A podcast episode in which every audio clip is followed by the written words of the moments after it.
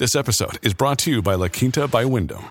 Your work can take you all over the place, like Texas. You've never been, but it's going to be great because you're staying at La Quinta by Wyndham. Their free bright side breakfast will give you energy for the day ahead. And after, you can unwind using their free high speed Wi Fi. Tonight, La Quinta. Tomorrow, you shine. Book your stay today at lq.com.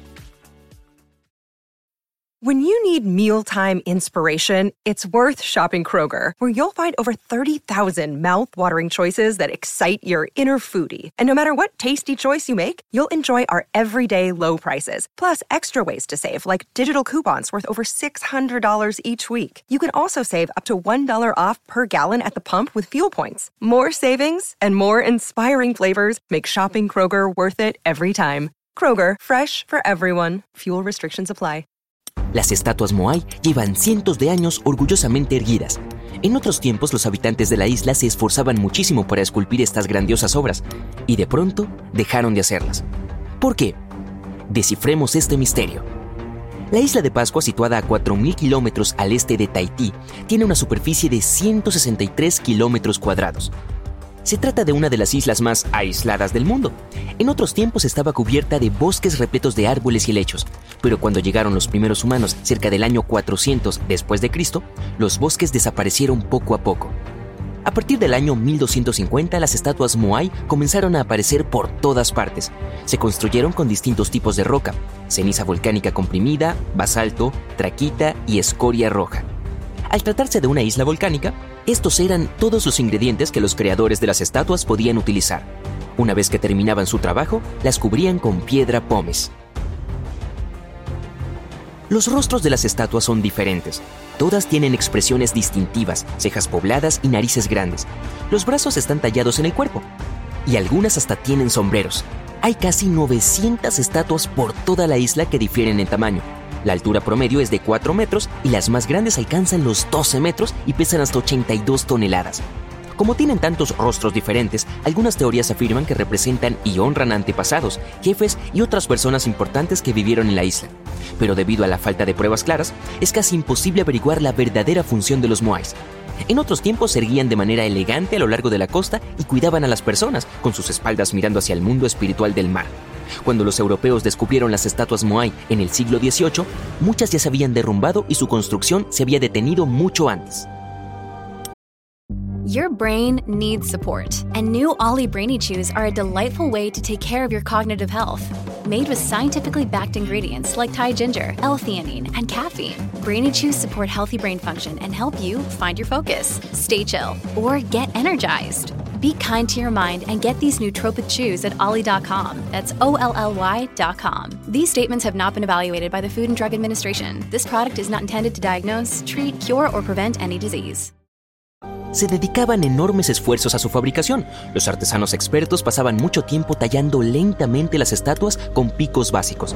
Un equipo de hasta seis personas trabajaba duro durante todo un año para hacer una sola de estas estatuas. Una vez terminada, a menudo debían transportarla a su lugar designado en la isla, hasta 18 kilómetros. Con la ayuda de la datación por carbono, los expertos descubrieron que las estatuas aparecieron cerca del año 1250 después de Cristo. Y de pronto, cerca del año 1500, el proceso se detuvo. Sus creadores dejaron sus cinceles de piedra donde los usaron por última vez. Solo una cuarta parte de las estatuas fueron instaladas donde debían. La mitad de ellas aún permanece en la cantera, mientras que otras se encuentran en el suelo a medio camino. Algo ocurrió en esta isla, y ese algo provocó que todos perdieran el interés por las estatuas. Hay muchas teorías sobre lo que pudo haber sucedido y en su mayoría están relacionadas con la deforestación.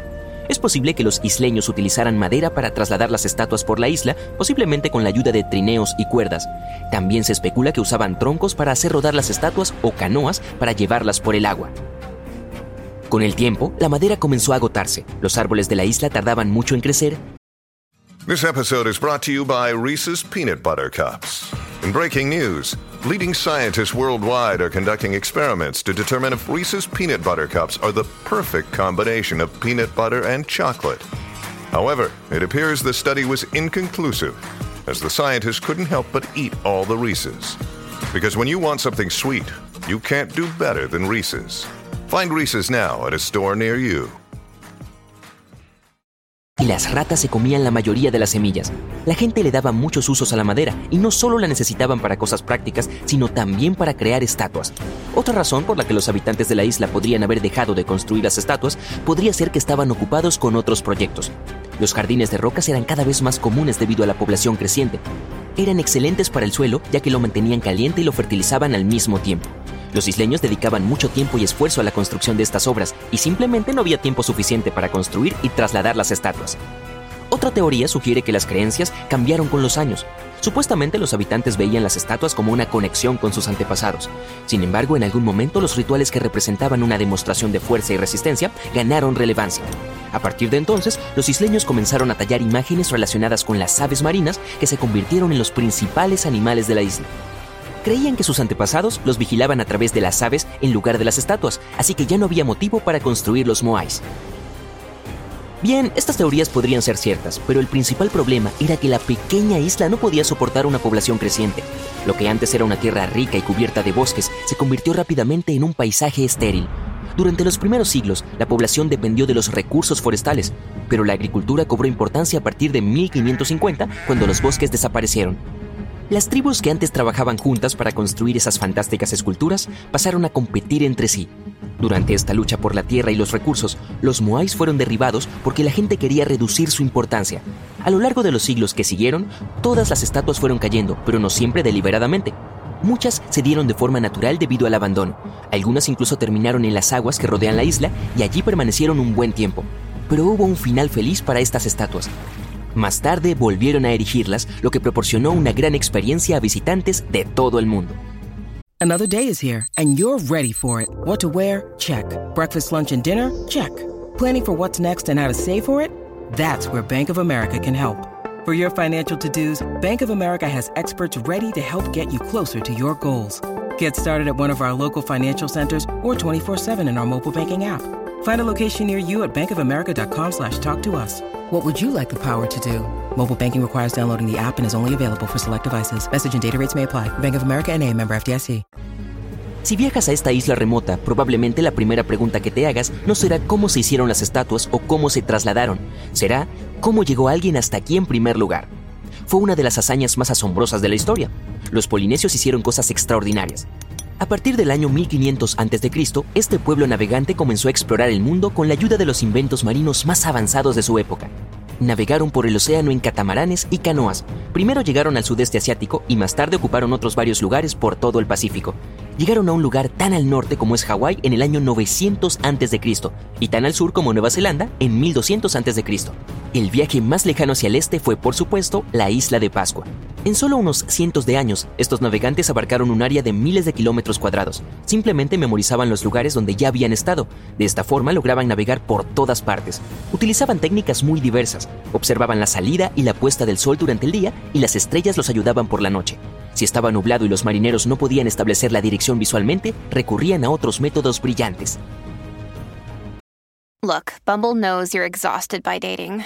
All the must not take yourself too seriously and 6 1 since that matters. And what do I even say other than hey?